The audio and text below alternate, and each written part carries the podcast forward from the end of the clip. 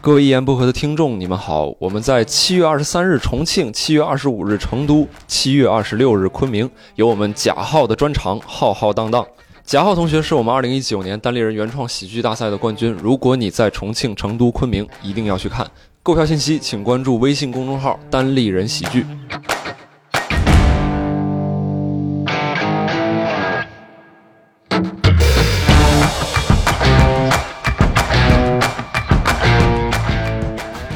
欢迎收听由单立人出品的《一言不合》啊！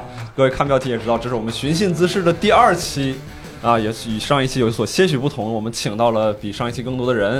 然后首先有请我们的这个算是大众裁判吧，李科来跟大家打个招呼大。家好，我是李科。哎，没有大众裁判上来说话的好不好？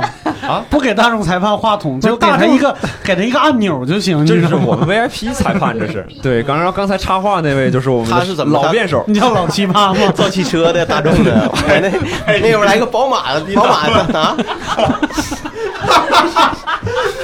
场面是够吕东，吕东，我让你尝一下，就是控制郝宇老师的痛苦，好不好？郝宇郝宇就像是那个《乘风破浪姐》里面的宁静，你知道吗？我管你他妈干啥，我就说我的。我对，我绝对不宁静。我们我们现在来自我介绍环节。啊，刚才就是我们的这个上一期也参与的辩手啊，呃，刘少，刘少，哎，耶耶耶！以及我们上一期的老辩手之一，哎，博博，哎，还有我们这次的新辩手，就刚才一直在插话这个，大家好，我是插画师郝宇。哎，插画什么玩意儿？好，大家好，我是毛东。哎，你看我们这期阵容也是还是那么强大啊！这期跟上一次稍微有一点不一样，因为我们上一期节目其实很好，提什出这个么意思就是提出这个问题的人呢，他听完这个节目，他觉得其实挺有挺有意思的。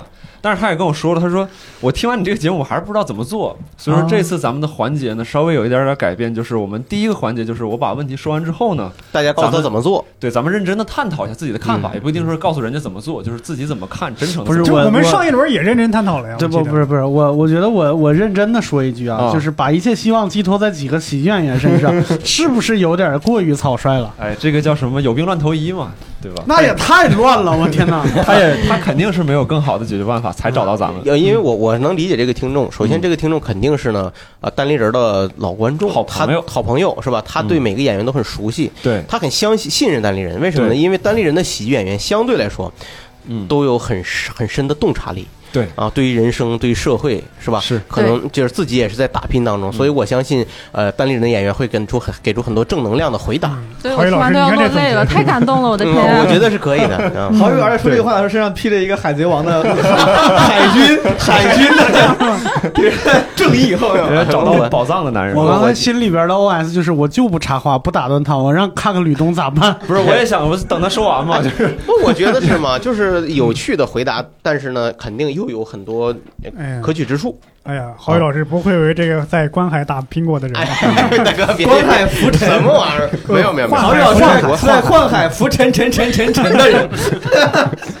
哎，别闹啊！来开始吧。你说说这观众都是问了什么问题？哎，好，既然您发问了，我就大发慈悲的告诉你啊，郝宇老师现在这个状态就是，来吧，你说他什么问题？感觉他我想起一个人来，叫赵大宝，你们想？对，郝宇老师现在就是就是正对着我跟东哥坐在我们的对面，就是特别的有压迫感。对，特别像主席，对，就感觉、哎哎，这是什么玩意儿？学生会主席，文联主席，文联主席。哎，别别别别瞎说啊！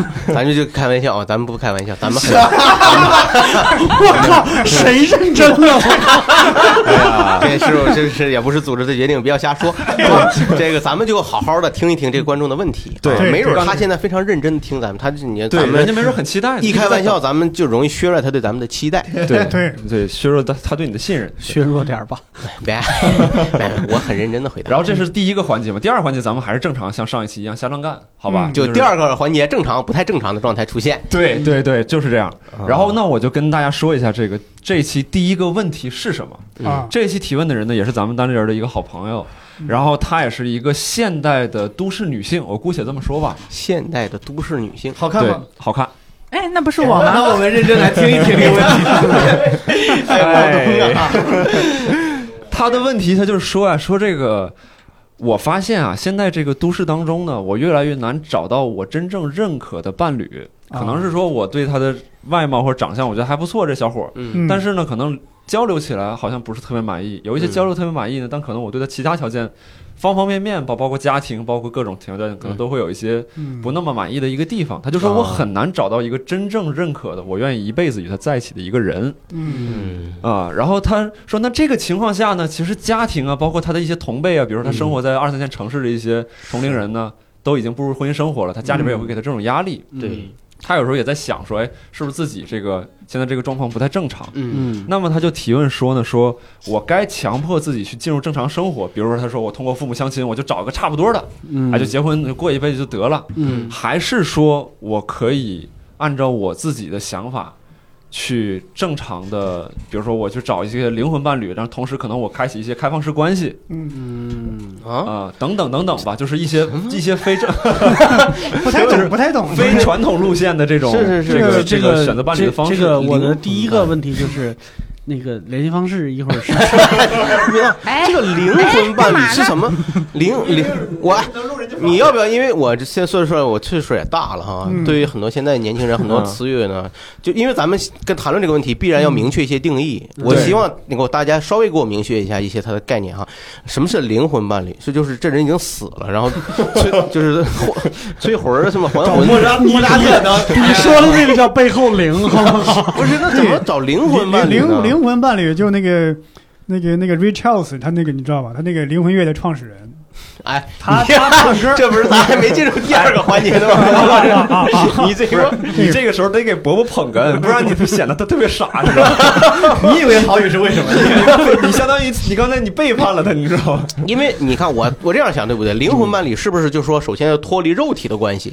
呃，它是指就是它是指两个人可以在同一频道上交流，嗯交流问题，交流对这个世界的看法。那整个对讲机不就我给你？分享一下，嗯因为去年我上节目的时候变过一个类似的题，嗯他们那个题的原原文就用的叫 soul mate，就咱说灵魂伴侣。嗯后来我就上网，我也是想现在弄弄清这个定义。是嗯我上网搜了一下，这个定义最早是就是那种鸡汤作作家发明的，嗯嗯嗯，就是美国，就是大概比如说上世纪什么六七十年代，还是就是可能再早点吧。一个那种那个那个女的，我查了一下她维基百科，她天天搞灵修、搞冥想，就这种人，大概你有有个形象。啊，然后她写书的时候就写你这一辈子应该怎么过，就写很多那种形而上的东西。她发明了这个词儿叫 soul mate，这个这个词儿很早很早，好像在什么古希腊什么那种典籍里用过，但是那个用法就非常非常的狭狭隘。大概呢？你能不能用一个大概相对一个狭隘的？被这哥们儿被这被这个人就拓展出就是这个 soul mate，就是能灵魂上与你产生交流的，可能就是没有什么肉体关系的，但你俩可能互相很懂对方，就可能我觉得这个是当时对，那这个人一定跟你是那种爱情上的关系吗？你比方说，我跟郝宇，我们俩也有话不一定聊，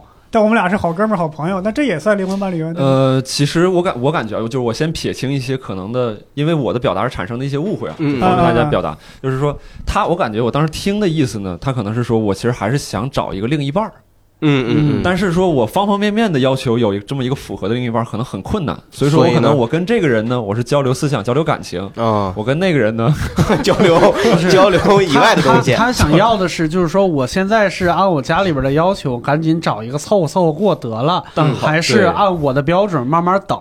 等可能就等一辈子，甚至等一辈子都等不到。嗯对嗯。我觉得这个问题有两，它它有个两个隐隐含的前提，嗯，就第一，他他他他这边有有两种选择，第一种是我听我爸妈的找个人凑合一下，嗯，第二种我不凑合，不凑合，我觉得他的他的解决方案是我不凑合，但是我又标准很高，一个人很难满足我，对，所以我能不能找很多人？我分拆这个供应商？但这个隐啊隐含的前提就是他觉得只要他找了很多人，有人负责精神层面，有人负责比如肉体，有人负责嗯，他他的前提就是就能解决我的问题，但问题是也有可能是不一定的，你知道吗？对，那不乱了吗？对那太乱了吗？所以你这个问题到底是啥？你这现在越说越乱了。我大概觉得六叔老师分析的第一层是没有问题的，就是说大概他最主要的还是考虑究竟是要偏执的找到我完美的那一个，或者我心仪的那个人，还是呃走向世俗？呃，你为什么一定说凑合呢？我觉得就是不是，但是你说这个 六六兽说这个跟吕东最早说那个又稍微有一点不一样。嗯他他两个选择嘛，第一个选择就是刚才咱们说的，就是去相亲，就像嗯郝宇老师说的，郝郝宇老师说的，就是走世俗那一套。嗯嗯然后还有一个，他其实里边提到了一些细节，就是现在呢，达到我标准的呢，基本上已经结婚了。哦，也啊啊，所以我说你为什么要联系方式？你这你在这儿刚才自己说的，对他说他说了？你刚才读的时候，不信咱们倒回去再听一遍我我。好像没听着，反正刚才啊你你按一下快退，你往回退没退几分钟。没事儿，就算是吧。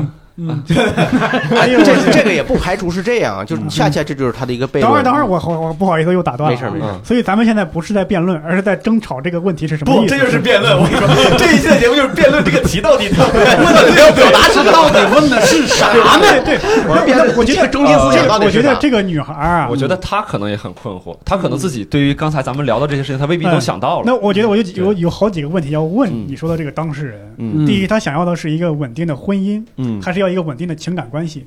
他就是想不明白才会有这样的问题、啊。不是对 情感跟婚姻是其实它不是同一回事儿，对吧？所以他想不明白啊。对啊，所以他不知道自己真正想要的是什么呀。但是问题就在于，就是大部分没有结婚的人，你问他想要什么，是要婚姻生活，他也不知道啊。他可能嗯他觉得他会对婚姻很有憧憬。我帮忙控一下场。就比如我们之前就是我上某节目辩论的时候，嗯那个题目其实也都是很简单的，对其实有很多暧昧的地方、灰色地带，对。就是留给咱们辩论的时候去阐释的。是然后我觉得，但是我觉得这个题可能确实有可能能分成两部分，一个就是你说很简单，到底是相亲、结婚走世俗一套，嗯。还是说我等我用我自己的方式，就是再任性一点。对。但是然后我自己感觉他这衍生出来的一个小问题，他可能没想到嗯，但咱们一会儿聊的时候，说明咱几个也可以聊一聊。嗯就是那个小问题，就是他的这两个选择，选项 B，他觉得自己等，然后他的方案就我说是让很多人来满足他嘛，有人满足，有人满足这精神。呃，咱们可以讨论一下，是不是如果一个人能接受这样的情况，他就真的能解决这个问题？我觉得不就能解一定解决他生活当中的不满足吧？对对不一定，不一定这个可以是你们等会儿自己去发散的。对对，嗯就像之前《奇葩说》里边有很多辩题，有很多辩手在辩论的时候，他对这个辩题做一些引申和再解读嘛，这很正常。对对我目前我目前拿到的一个问题，我听他表述就是这样的一个问题。他，而且我觉得是他关于就是执拗的选择，也不一定非要是多人。嗯他说了几种方式就不，排除各种可能性，各种可能性，各种可能性包括他说的开放式婚姻、开放式的关系。对，因为我我听他这个问题的时候，我能感受到，如果有一个完美的，就是 perfect match 的，就是完美匹配的一个人出现，他可能就不会说我需要多人了。嗯他现在之所以说可能我这部分需求找这个供应商，那个部分需求找这个供应商，他也不一定说的是多人，我觉得刚才我们说说的，他你说多人了，我老想起罗志祥，你知道吗？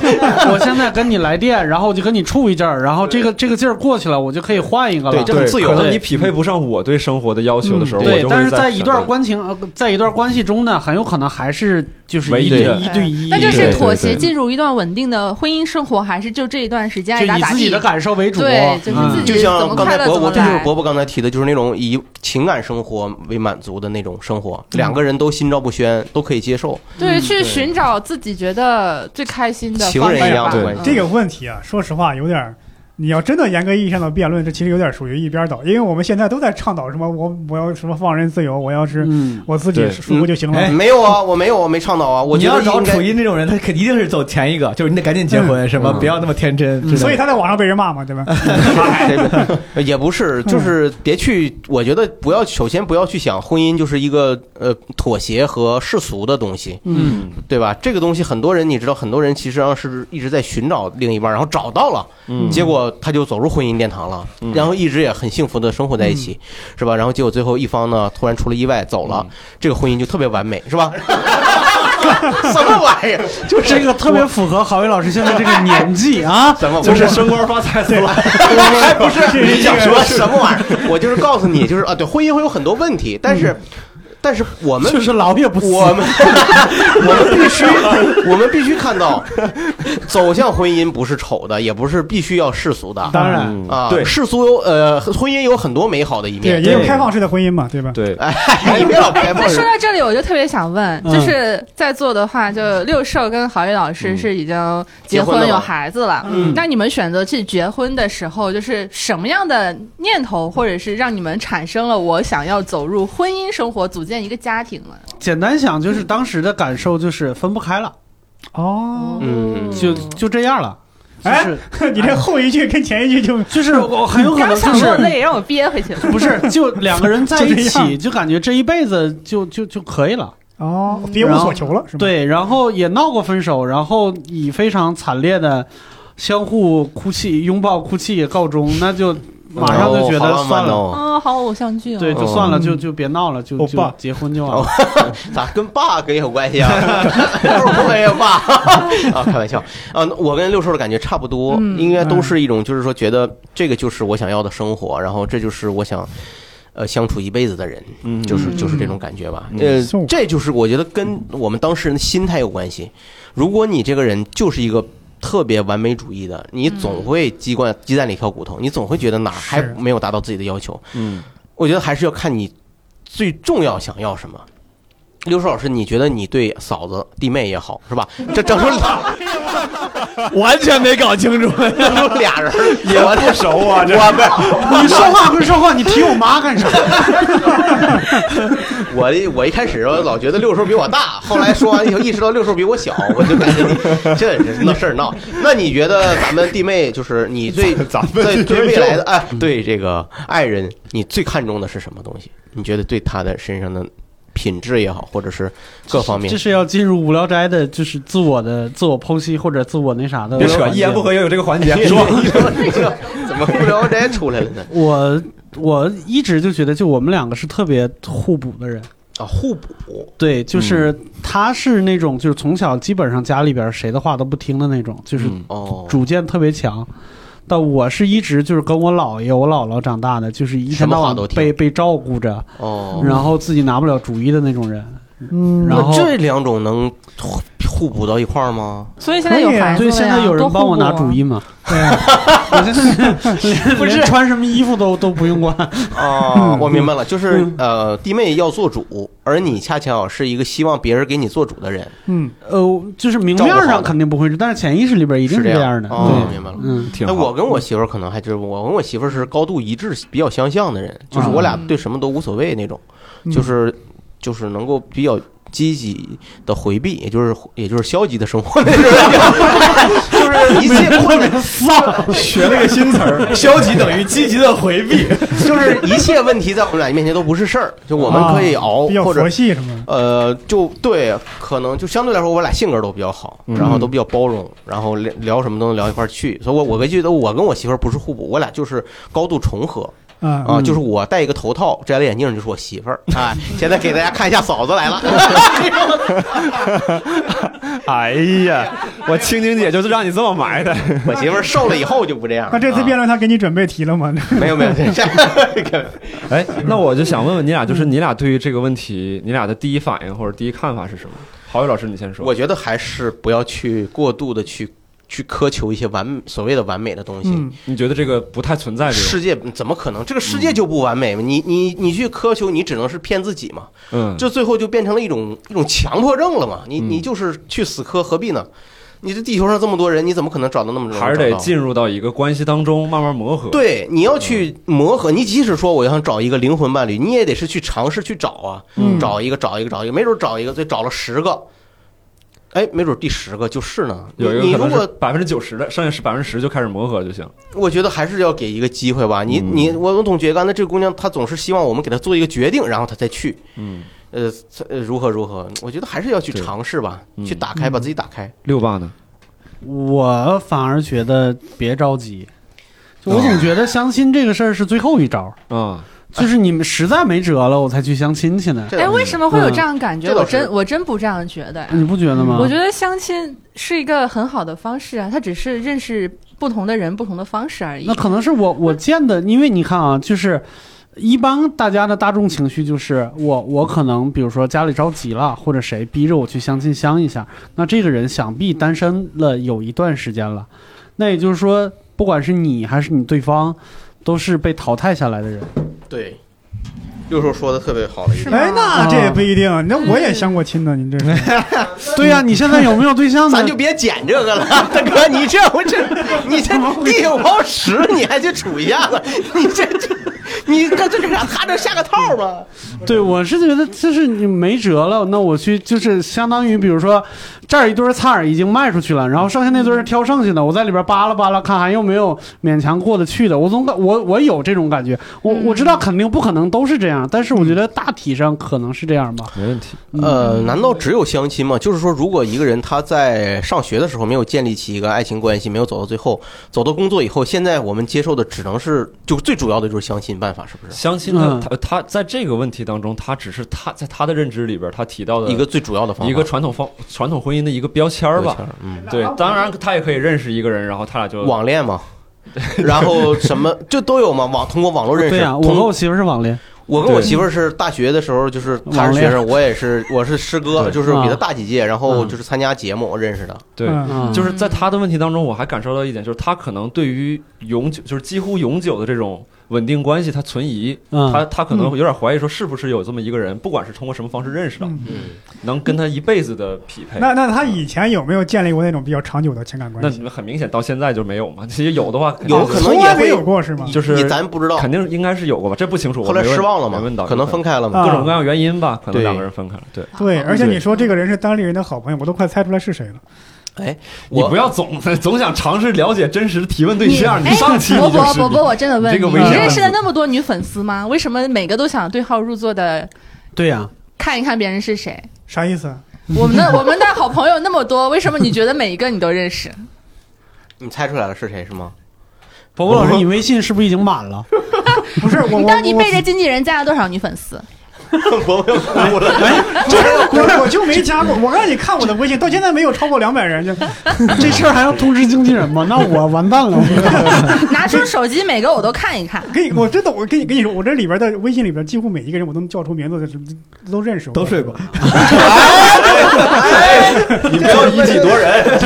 这怎么是毛书记？怎么回事？这突然一脚刹车，我在在在在在座的除了郝宇没有啊。这哎，正正好毛书记说一说，就是这个问题，你的你的看法和观点。我特别理解这个朋友，就是我是稍微认真点，但第一阶段认真点了，对因为我之前在一言不合里也分享过，我说我曾经因为感情问题去看过什么心理医生啥的，嗯。我几乎问的是一模一样的问题，嗯。然后嗯要的太多了，还是什么怎么着？我我觉得是表层表层的，就是我我我假装在分析我自己啊，嗯。我自我是自认为跟这个呃姑娘可能是在这方面比较像，我觉得最大的问题就是我跟她最大的问题都是呃就是你太看得起自己了，就太高估自己了。之前秦墨不有个段子嘛，这个反正他已经放在网上了，不算透段子。嗯他说什么？就是大家老觉得就是找找对象没有合适的，两个人不匹配嘛，不匹配。但如果你要是能把标准降低百分之五十啊，就你会发现特别合适 嗯对，啊。那个秦墨那个梗是你降低百分之五十，你会很容易找到，而且特别合适。特别合适。嗯，就是原话是百分之七十。百分之七十啊对，就是我我我当时去看的时候，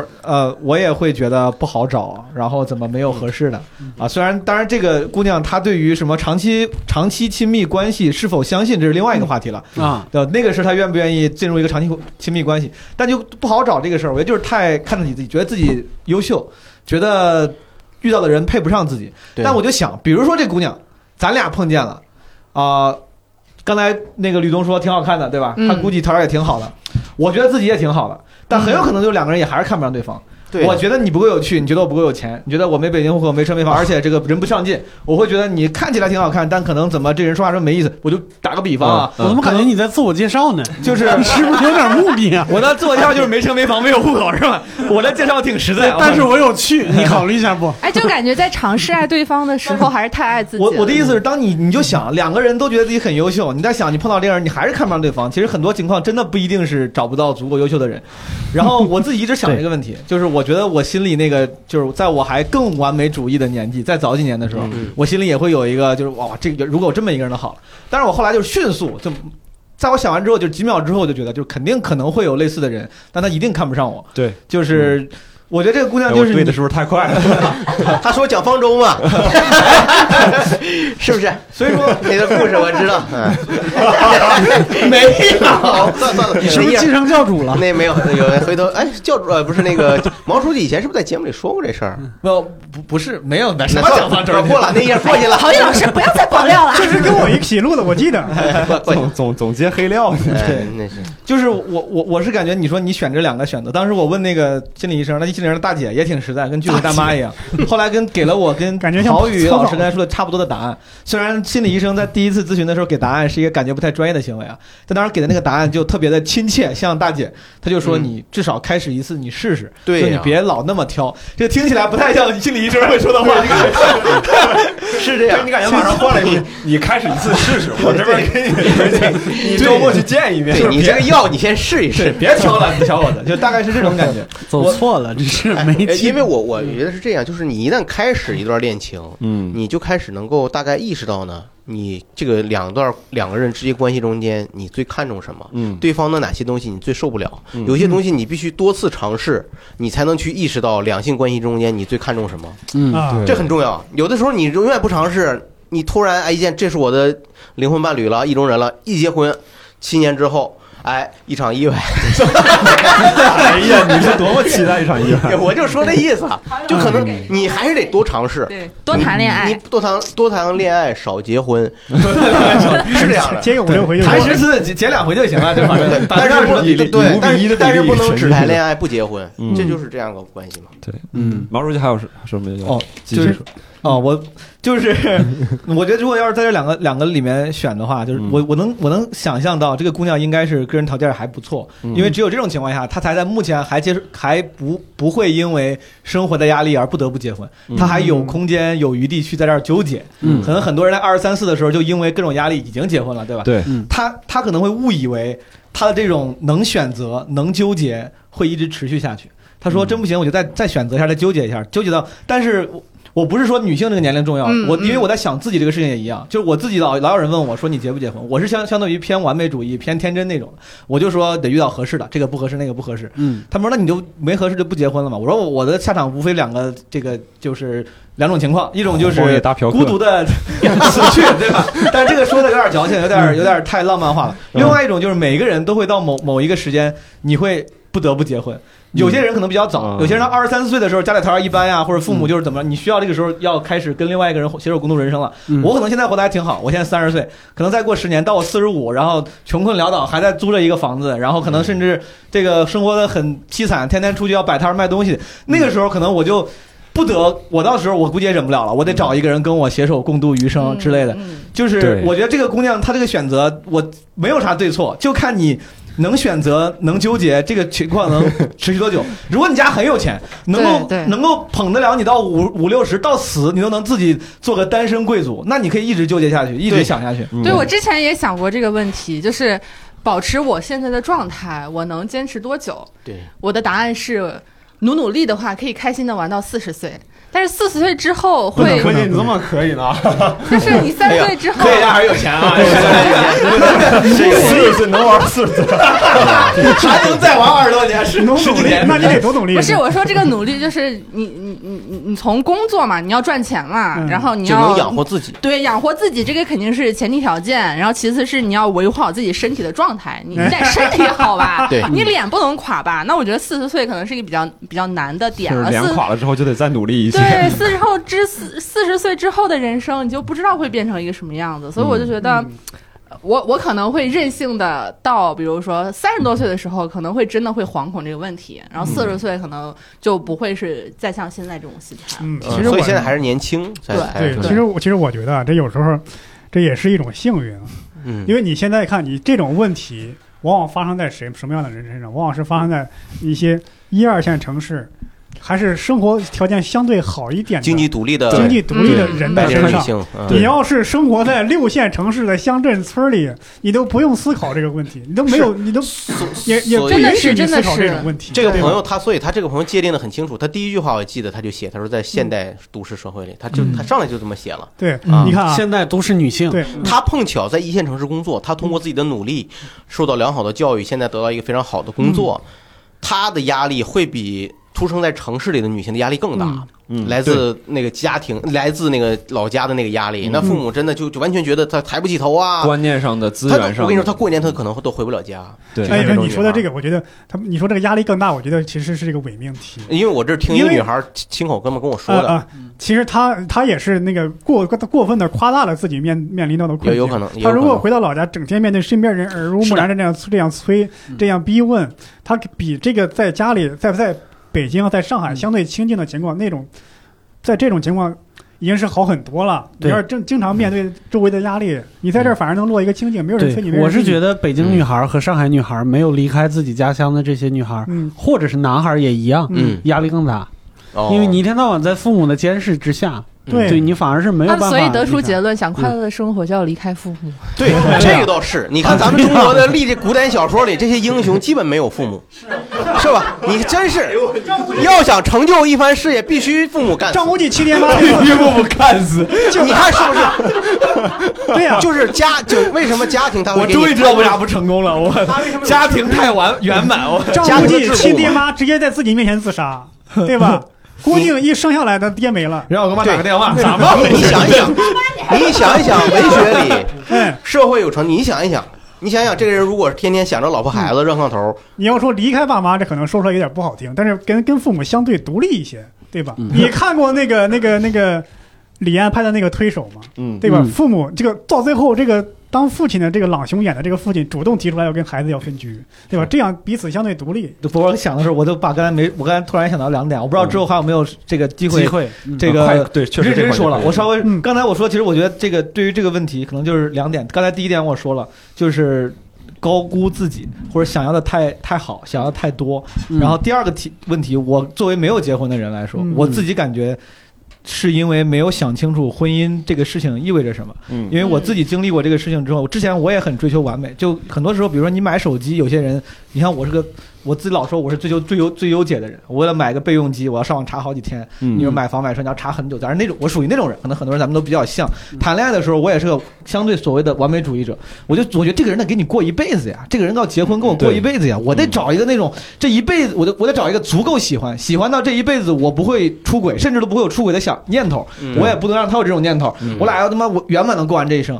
就是我当时是抱着这样一个标准去找都不知道这一辈子要面临多大的问题。对我要去找这个事所以说，嗯我后来发现，可能我对婚姻的想法太单纯了，嗯太简太太天真了。我最近在重新思考这个问题的时候，我就觉得婚姻这个东西，婚姻这个东西，就我不管是提问题的人，还是说为了辩这个辩题，大家去嗯思考这个问题，就是你要考虑这个问题。首先，你要把婚姻这个事儿想清楚。嗯如果在你心里，婚姻就是一个你要找一个最爱 the one，就是世界上那个最适合你的嗯叫什么 Mr. Right，是最爱还是最最好最适合？就或者你就是完反正完美型的标准嘛啊完，美就如果你的标准是一个完美性的标准，那你可能的确要一直面临着这样的纠结跟痛苦。对，然后，但是婚姻可能本身不是这样的，婚姻可能它本身就是一个有瑕疵的制度，一个契约，对。本身它就是一个可改变、有瑕疵、有提高空间，需要花心思去去经营，对去经营的一个事情，它没有那么没有那么美好。对。婚姻不是一个长期的拉长了无限美好的热恋期。嗯。所以说，我觉得如果想想清楚这件事情之后，可能对于做决定到底要找一个等一个完美的人，还是找一个比如说差不多的人过，可能会有更有帮助一点。对嗯就是一定要明确自己最重要的、呃最看重的是什么。嗯，就是对方，如果比如说，我就要对方有一个强迫的男性荷尔蒙非常足的身体，健康的身体，对吧？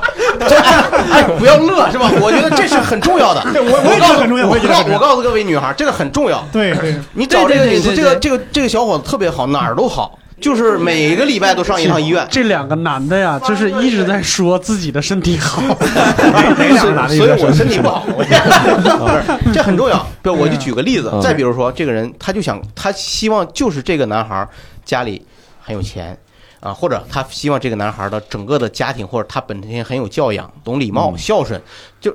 或者性格好，不不打人是吧？就是这就反正就你总要最看重几点，然后把 A B C D A B C D 你自己去排个序，嗯然后在经历几种感情经历之后，你大概知道你接触这一辈子接触就还是要有的这取舍。有取舍，嗯你去排除，然后选出一个最优的。一九年过年的时候，我记得第一场过完年之后的第一场那个咱的商演，嗯在那个嘉兰咖啡。嗯当时我记得我还临时写了一段的，硕哥曹宇曹宇老师也在。嗯那天晚上，我当时可能处于感情的迷茫期，嗯因为刚刚过完年，在在家里被催婚之类的，那个就嗯，我就觉得我好像该找了之类的，特别迷茫。我跟那天在演出之后跟你聊很久，对郝宇大概给我给了我一些这种婚姻和择偶上的建议，我觉得挺有帮助的。反正就跟刚才说的，就是算差不多吧。我觉得就是比较实，对我来说比较有帮助。比较实，对比较实。对，嗯嗯，那伯伯这边有没有自己的个人感受或者想法这种？我们不揣测他呃，的情况。我的唯一的感受就感觉这个第一个环节啊太无聊了。行 行就快赶上无聊斋了，这你这你自己没说好，你这一点意思都没有。哎呦我，不够不够闹腾，让我来见识见识你到底有多多。有意思。我还我还没有认真总结呢，你这玩意儿啊，对，让六叔总结了。我对我我我有一个自己的小经验啊，嗯就是我觉得之之前有一个朋友跟我说过一句话，我觉得就对我帮助特别大。嗯他说一个人。你是一个 叫什么？一个生活状态对应一个人生，嗯对，就是你你如果觉得我还没有到要去相亲那一步，嗯，那就尝试改变一下自己现在的这个生活状态。嗯，然后去找去，就是你你活得再用力一点好不好？你去找更多的机会去认识。我，对我就是看着你说的，对你稍微再用力一点，就是我去找各种各样的机会，哪怕是我用力一点，让自己开心一点也好。然后你可以慢慢等 行行行，对，你可以慢慢等。就是我是觉得结婚这个事儿，你如果不着急的话，那就呃就是再行再积极一点。我就问一句话，嗯六叔，这个用点力大概是什么意思？是让变自己变得更丰富、更优秀就是？如果你每天在家里边痛苦，然后看着微信，就是那几个人选来选去啊不知道的话那你就走出去看看有没有多出去勾其他人。搭勾搭，对对，对还是要去主动的迈出一步。对，对，哎呀，你你与其在在在家里边痛苦，那还不如就出去找寻个开心。出去之后你会发现自己确实不行，找不着任何对，然后那就踏踏实实去相亲嘛。对对对，第二轮了，我就发现自己确实是被淘汰了，这个没办法。确实我不太中。哎呀，好了，哎 六叔还有还有总结呀，还有谁要补充的？没有了吧？没有没有，第一个环节就到此结束了啊！嗯我们马上开始第二个环节。第二个环节跟各位说一下，第二个环节里边小环节分别是什么？嗯，第一个环节就是我们分正反方，然后正方陈述，反方陈述。陈述的过程当中，我们不能打断，好吧？嗯然后这是这是第一个环节，就是双方不能这个这个互相打断。然后第二个环节就开始进入双方攻辩环节了，好吧？然后就可能一人一句或者怎么样。这个时候可能我就不太会管了，你们自己凭实力。但是咱也别太太吵，对吧？还是注意一下焦点，是不是？这两个老辩手，我特别期待你们的表现啊！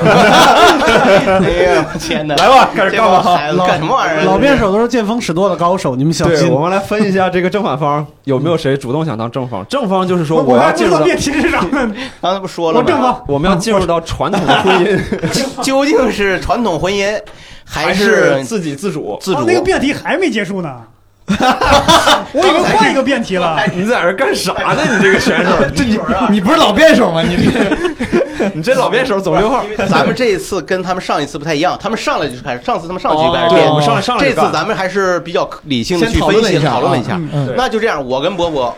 我俩是同意传统婚姻，嗯就是说建议他还你是咋还帮他选了呢？那伯不是刚才伯伯说的吗？他是正方吗？那你说我正方，我非得选正方。那你是不是正方？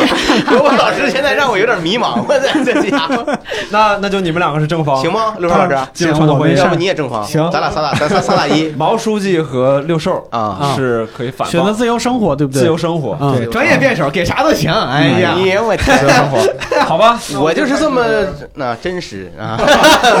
我不是职业辩手，我就是出腰 hot，我怎么想我就这么说。Follow your heart，从心对就得 follow。keep it real 啊。哎，对，就是来吧。如果没有问题的话，那么就正方现在开始陈词。嗯，啊，好吧先说吧，你们俩谁先 先说。你给我上套。你可是最期待这个环节的，你表现好一点，我跟你说。给自己挖坑。第一个环节太无聊了，我建议取消。是谁说的？其实其实我觉得我还是适当给大家讲一些道理啊。这个这个亦庄亦谐啊，亦庄亦谐。对这个呃屎壳，其实这个屎壳庄的西瓜呀，这个，嗯，是这是是是这样啊。你看啊，他想说庞个庄，不是这个庄啊啊，这个我支持传统婚姻啊，没了，这个传统观点很犀利。对这个传，你看啊，这个这个姑娘说，她面对这个传统婚姻，或者是这个过得自己洒脱自由一点，面临这样非常难的选择。但我觉得啊，刚刚六兽虽然说他现在是反方，但是他刚刚那个观点，我觉得第一趴他那个是正方的一个观点。他说他。问这个选择的时候，往往是已经有了答案。假如你真的是一个特别崇尚放任自由的人，你根本就不会这个有这个问题在困惑着你，至少不会五五开这个问题在困惑着你，对吧可？不是吗？至少说你的你的这个说放任自由，你就想追求自己个人的独立的生活这一面，至少要占七成乃至八成以上。没毛病。而这个这个婚走向婚姻殿堂这个问题对你来说可能是有这个问题，但可能只占一到两成的这个比例，说明什么？说明他内心起码还是在渴望着、渴望着，想要走向一个婚姻的状态。波波老师，你是不是把第一趴和第二趴搞反了？没有这个，这陈词挺好的，挺好。对对对，我先给你们打个样 啊。哎，挺好。这个认识各位老弟很开心。我踢呗，这个叉二你踢呗。这个再加上啊，你看啊，他说这个问题，我觉得每个人都不要把自己看得太高了。你你每个人，你觉得你看不上别人，别人还看不上你呢。夫妻这这对呀，互相对对，互相看不上嘛，对，那就分手嘛，再开始下一段说明呗。你没有没有耐心呢，没没有没有 对呀耐心去猫是 patient 吗？是不是？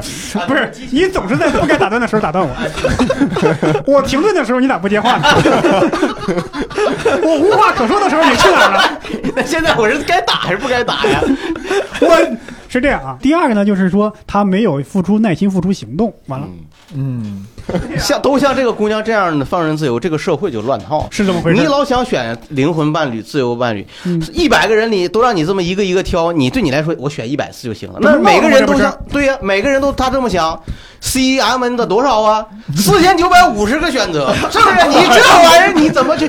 那就乱套了。这还一 C 百 M 个 N 是，啥意思？就组合嘛。排列组合，啊关键是这个不光把这个社会害了，是吧？他自己也难受，自己会处于常年处于一种焦虑、焦灼的状态，他会备受嗯社会和家庭给他的压力，同时他会迷失自己，对啊，同时他会越来越找不到自己的位置。我到底是我自由吗？我自不我如何寻找自由？还挣不了那么多钱，最后呢，只能在午夜梦回中寻找，再看到人自己向往家我说的的。是可以攻人身攻击辩手，你这直接人身攻击 提问人了。啊，不人身攻击啊，是辩手啊，那我这得攻击呀，那我这攻击他还没说话，尤其 是哎呦我这尤其是六兽这种人啊，自己结了婚又劝别人放任自由，非常好宝宝老师自己连对象都找不着。哎，但是啊，他虽然没对象，但是很向往啊，对不对？向往的生活呀，。我那些都想结婚的，是吧？我不就是找不着结婚的吗？向往的生活里边有乘风破浪的姐姐，是不是？不是，反正就是他不，他没结婚，他不代表不想结婚，对啊不代表不向往那种生活。是不是？人有人要跟我领证，我马上就结了呀。哎，你看看，就是，所以我也跟这个姑娘说，二婚的也可以介绍啊。哎呀，我这刚才想跟你介绍，就是，所以你还要多尝试。像博博这样的优秀的青年又非常多，啊，大家一定要放开，打开自己的眼睛，不要老去想，不要老去做那些无谓的，就是我们所说的无，哎不是不是这个，你这跳沟里，不要去做一些呃无谓的、浪费自己精力的、内内耗很重的焦虑式的思考。好，你们这结束了是吧？我们先说到这儿，一会儿再攻击。说到底什么？哎，进入到我们采访环节，来有请。说个你先来，我没准备。我们不战自胜，听收听听六兽他已经认输了。打个样，给他们打个样。我我觉得是这样，啊从小 从小到大，我我我都能看到一种新闻。什么新闻？这个新闻我觉得郝宇老师可能会稍微熟悉一些，嗯就是说什么某地嗯某地方官员或者是某国营老厂，这个老厂长，嗯。呃，临退休的时候被查出贪污腐败，然后下马了。嗯，嗯啊，这个就是经常会有新闻记者对这种人进行采访的时候呢，嗯。这个这个这个贪污官员呢，这个老头啊，嗯。经常会说出特别令人痛心的四个字儿，嗯。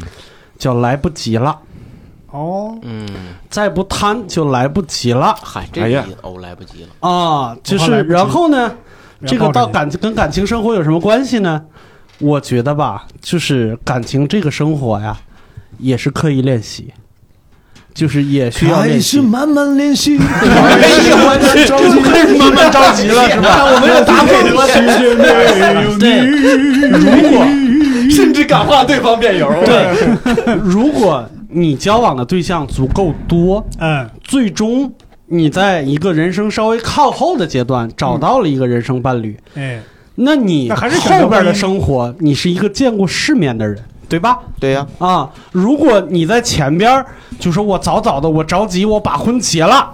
我二十岁出头我就把婚结了，我到三十五岁到四十岁的时候，你脑子里边每天想的就是那四个字儿：来不及了，我为什么还跟他吊着在一块儿过一辈子？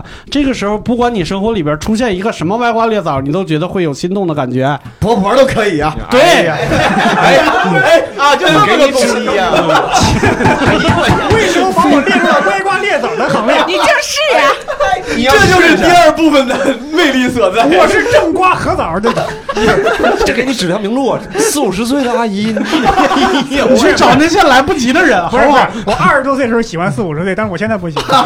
但是又要提了十岁，但是对方 七十岁对方辩友，对方辩友的意图，也就是说，你别说！不是不接受婚姻，而只是时间的问题。他还没你说完了吗？我当然没说完呢，我刚才说到哪儿了没到。正反方攻击。对你如果说你二十多岁的时候是吧？你从一开始你就把婚结了，你想想你四十五岁，嗯就是男的可能在更年期之前，女的可能也在更年期之前，嗯你这时候你要出个轨，那后果你自己想一下，那和核弹炸在这个房子里边是没什么区别的，一定是妻离子散，非得死一个不行。我以为说，我以为你要说那可没完了。对，对，如果你真的你坚守住自己的阵线，一直在尝试，一直在练习，等到四五十岁的时候，哪怕会有一个高富帅或者是怎么样的人，嗯 跟你 跟你跟你献殷勤，你都会轻轻一笑说：“老娘见过，好吧？”就是我八是不动，对我是经过精挑细选才选出我现在的这个伴侣来的，对吧？那但你像他年轻的时候，我决定再尝试一下。对呀、你内心会有那个对比之心的，对吧？呃，对，是啊，是啊，那高富帅跟你说的话是大姐把我这公交卡充一下吧对呀，就是你这根本就我刚才 我刚才要说的是啊，嗯趁年轻，趁自己还有精力，多见见世面。嗯，我我我说几句掏心窝子的话，如果没见过世面的话，等到四五十岁的时候，就算没有人来聊吃你，你真的你的伴侣出一点，我假如我就我说个稍微他脑梗了，你都不知道是怎么回事儿。你的生活阅历那么少，你对生活的就是你你见过的世面那么少，你你你都不知道应该怎么去照顾一个人，应该怎么去适应对方。如果对方出轨了，你怎么办？如果如果你的你的孩子遇到感情问题了，你怎么办？嗯，对吧？你你你，我还是觉得趁年轻多多见见世面比较好。可以孩子出轨了，可以反驳吗？哎，他他还没说呢，先安耐住，安耐住，那给我找个，笔还有一位记一下，线索，对吧？这王书记还没说。好好，那我就我迅速结束啊，迅速结束。就是我陈述，第一，我同意我方一辩，对吧？硕哥说这个，嗯就是我也觉得吃过见过很重要，嗯吃过见过很重要。就是这个，其实哎嗯，我突然想插插问一句，吃多少见多少算是？哎，你看 这我就要讲到了，哎，这个呃，阳台内上，就是我觉得吃过见过很重要，因为我我自己也是抱着一个，我自己老是说什么体验主义啊之类，我觉得这个东西很重要。这个东西有可能会失败，但失败也是一种财富，对吧？失败也是一种经历。我身边也有最近有朋友，就是其实说这个例子是个是个失败的例子，搞开放式婚姻失败了啊，但是这这可是，嗯，嗯，没事，哎，你看 想反驳都不知从何下手，没有这就是一个这就是一个好辩手的气场优势。没有，这是因为规则要求我们不能插话，要不然早就把你插烂了。我跟你说，搞搞烂你的农田。他俩结婚之后，开放式婚姻这个失败，两个人都很难过，很凄惨，然后弄得非常这个 miserable，对吧？你看我，你看就比你们强，我这个我这个 文化水平。然后，但是如果他们在结婚之前能够多经历一些，比如说嗯经历过开放式关系，发现自己并不适合，嗯发现自己并不接受，嗯对吧？那在一那这个开处关系的时候，这大家这个前提就是比婚姻成本还是要低一点的，对吧？嗯不管是物质成本还是时间成本。所以你说了半天是重复了一下六叔的观点，也没有提出新的观点。他对我的观点进行了很好的补充。和深化，对吧？这阐释。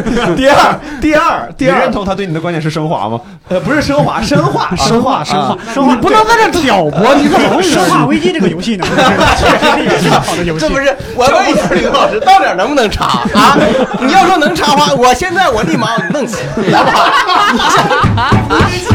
先别插，先别插我，好像憋死我了！黄老师弄死思的。我这道理，而且应该有一个 他的陈词必须有一个时间限制好，。马上。虽然我承认这个现在结婚有很多好处，但是你有没有发现这些局限性都是一些客观的客观条件可以被改变的？刚才我自己也说了，在开始第二阶段之前，我说你这个很有可能是你自己对自己高估了，或者说这个物质条件很重要。你经济如果独立到能独立到什么时候？对你能你你家能养你到什么时候？所以说客观条件的限制是可以被改变的，对吧？哎综上所述，我觉得就是做自己啊，在保持理智的做自己是非常好的一个选择。结束了。对结束了。真是要了命啊！哎呀相信听众朋友们也能听出来，对方两个辩友啊，不停的在证实我方的观点。首先，今天的辩题到底是什么？今天的辩题是到底是接受一个婚姻我们在进入攻结之前，啊？我先你这咋又插我？我先说你先问问这主持人有偏袒呢？对呀、我来，我开 cut brace，你这我你总插我，我不插你，我没办法呼吸咱俩不交叉，你这。你不是？我你先说一下这个流程，我先。这个你们不要忘记你们的武器。啊！谐音梗、胡编乱造、胡搅蛮缠，我我看正经辩论，我看你们来辩论啊啊！不要忘记自己的，备发动不是你给打看正经辩岔了论的，不是想看不要忘记自己低等公民的身份。刚刚闭嘴，你等会儿，你稍等一会儿。他让我闭嘴呢。我我先说，就是咱们这个第一个环节结束了，对吧？嗯第二个环节不要忘记各位的身份，喜剧演员，对吧？嗯，现在聊到无聊了，听到没？主要是嫌他们无聊了，不是咱们。嫌你们无聊了。那就今天节目就到这儿吧。怎么这么儿戏，这么能这么好玩？稍稍等一下，是马上就是给你发挥的一个空间。然后接下来就是我们第二个环节，你们就可以瞎乱干了。行啊，刚才就应该这样，从一开始见面第一面就开始这样，对呀是不是？他的伯伯裤子都脱了，你这 然后正反方可以互相切换，这是辩论吗？这不是辩论啊呐，不是辩论没人。说这是辩论这。是这玩意儿。总之，反正刚才这方面有的这论题就有点乱。首先，这主题就有点乱，就是什么呢？他们不停的在论证什么呢？去你说的是什么？还就这么直给呀？不是就这么直给啊？不要骂人，不是人，不是骂人的，吗 不不是这样，不是直接脏话就出这。也太直接。对呀你从我身上下去。我就说他论证什么？他对方。哎呀我操！我跟你说，比要比骂人，你们可比不过我，我看看。哎，他们不停的论证，要不停的重复，尝试错误，去尝试各种恋爱、嗯开放式，然后呢，目的是啥？目的是找出经验，又学到这个，又学到那个，最后还是要走入婚姻的殿堂。哎所以他们在帮我们论证，要走入婚姻的殿堂。不是，谁也不是，谁也不是，你也不是，你从我身上下去，你这玩意儿，刚才毛书记还富养富养什么穷养富养富养离子都整出来了，啥玩意儿消毒呢？是是，还跟我就富养什么关系？还客观条件，你要是能接受这个客观条件，我是阿拉丁神灯，我还啥玩意儿？我变成一百个都跟我结婚，那不就完了吗？是不是？都是合法关系。这和神灯有什么关系？我就说这意思，你不能去客观条件。今天咱们谈论辩辩论辩论，一定要在一个相对客观、一个大众都能接受的一个状态下去进行。你不能说李嘉诚儿子怎么，我可以接受这方式，那是王自健，完全不是王自健去了，那谁的儿子王自健 确实不太行。郝宇老师，郝宇老师，王健林，对王健林的，王健林的儿子。郝宇老师是让你攻击我们俩，不是让你攻击大会制度，好不好？大会制度是啥？没有大会制度，我双手同意，是不是？我就说那意思，就是说完全没有没有逻辑，觉悟还是在的，这个没有逻辑嘛，这个小儿不会把很紧持住。了，把持住了。对对对正方观点有效，有效是。不是？郝宇老师笑死我，感觉郝宇老师特别着急。我这这太着急，这憋死我了，这快溢出了。我你看，你们说吧，我接着反驳你们就你说你要你要插话插我，就插成这样，就这么软绵绵，没有力气。那咋的？哎呀，你蹦啥玩意儿？你蹦啥呀？你这玩意儿对你，你信你去吧，是他蹦，不是我蹦。我要蹦，咱就下去了。咱们逐条，咱们逐条，驳斥对方的观点，气的对方面有直蹦，是吧？跟干燥了一样咱。们这个竹条竹笋不是这个，咱们这个竹条批驳对方的这个观点你要。想说谐音梗，冷了，冷了。对，吧鞋带都挑开了。嗯 你接接着整他，你比方，嗯完了，伯伯老师完蛋了。你比方说啊，我已经语塞，哎呀，伯伯不是被你们压制的，伯伯是被郝宇老师压制的。丫的！对，他们你这正方，你就压制我。被我们的气势搞乱了军心，你们跟你说起了内讧。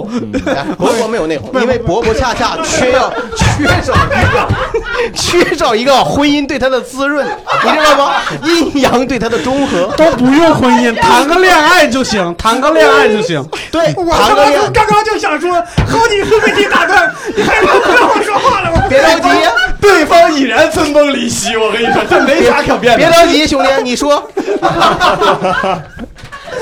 你看让毛书记给你气的，你气死我了！就是毛书记，你可气死我了！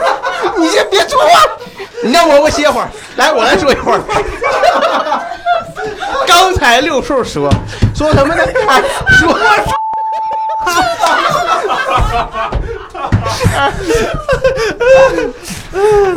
刚才六兽说，我们已经不战而胜了，不战而胜。不经过大量的，不经过大量的实践啊，是吧？到了岁数一大以以后，以后都不知道结婚该怎么办，是吧？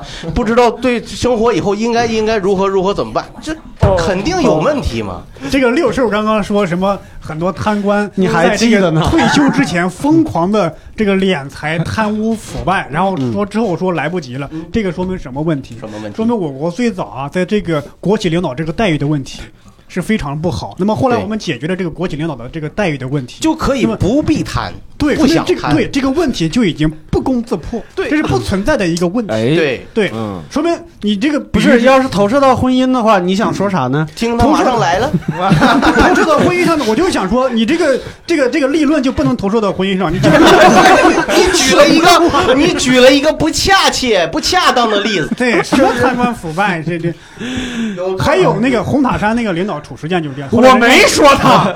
后来人家就放出来了，我们还记得辩题是什么吗？不能贪污腐败吗？哎，咱咱们回归辩题，我们来要谈的是，还是要回归建议这个女孩儿要回归正常的家庭生活。对呀就没有金刚钻，你别揽瓷器活儿。可是眼前的生活让我没得选择嘛。这一花花朵都散了。你看那个谁谁谁前两天去做核酸检测，那谁带他去？还是我推着他去的。对，但是问题，如果你不练手的话，你不知道怎么跟人相处，你你凭啥跟人结婚呢我就？通过婚姻练手啊。你怎么这么婚姻恋手？你就你这跟谁结婚练练手啊？咱们那个初音未来可不能接。那还有洛天依吗？目的是什么？伯伯老师强调的是什么呢？我先先跟你说一下洛天依是谁，好不好？啊，这还有彩蛋吗？是谁呢？洛洛天依是个动画人物，啊。那么，估计大部分的听众朋友 牙条这一段就删掉，不要播。我们说，我们目的是要不要逃避婚姻，最终要去勇敢尝试，去尝试婚姻。不要逃避婚姻，我方同意。但是谢谢你的观点，今天的辩题到此结束。主席、评委，大江东去，雪乳双栖，梅花依旧向阳开。好，谢谢大家。哎呀，明天我们太对了，可 以可以，就给你们最后最后一点时间，就是允许你们说一个谐音梗来反驳郝宇老师。这是赵钱孙，周吴郑王，没理，哎哎哎，这个还可以，还可以，这是一你们个老的歇后语。你们两个这谐音梗，这才是搞破鞋呢。虽然有一可以可以可以可以可以，虽然我这个有点烂啊，努力了努力了，搞破鞋。哎呀，哎呀，行吧，我们我们大众评委听下来觉得怎么样？你大众评委，快醒醒，别别睡了。哎呀，你给你选个最佳辩手吧。我选我选郝宇老师。哎，谢谢谢谢谢谢。郝老师正方，离离不开我的辩友啊，对我大力的帮助啊，大家都有功劳。军功章啊，有你的得一半也有我的一半对十五的月亮，长得像真正的眼光。控制一下，一会儿还有下半场。没有下半场了，一个多小时，我脑瓜嗡嗡的。我也是。不会吧？我现在真有点缺氧。我虽然一直没说话，但我真有点缺氧。我再补充一下那个背景故事啊。不想听。我们想要问问你敢好不敢那我们这期节目呢，辩论环节就到这儿。然后，如果听众你们对于这个问题，伯伯啊好好，好我以为录完了。没有，如果听众你们对这些这个问题呢有什么看法，你们可以在下面留言告诉我们。然后，也许这位提出问题的人呢也会来看。当然，如果你们有一些自己的问题，你们希望啊，有四位喜剧演员来帮你们掰扯掰扯，也可以嗯私信我们的微博“一言不合 FM”。然后，如果在这个过程当中呢，你觉得哪位辩手说的好，他说的有道理，你也可以留言告诉我们。然后，四位辩手还有什么想说的吗？我建议封杀郝宇老师。我呀，我把主要的力量是留在下一个辩题，没想到李东给我绝了。你说这事儿好，那么我们本期节目就到这里。如果你喜欢我们这期节目呢，也欢迎转发，欢迎订阅我们的节目。我们跟听众一起说一声拜拜吧，拜拜拜拜拜拜，见笑了哈，拜拜拜拜。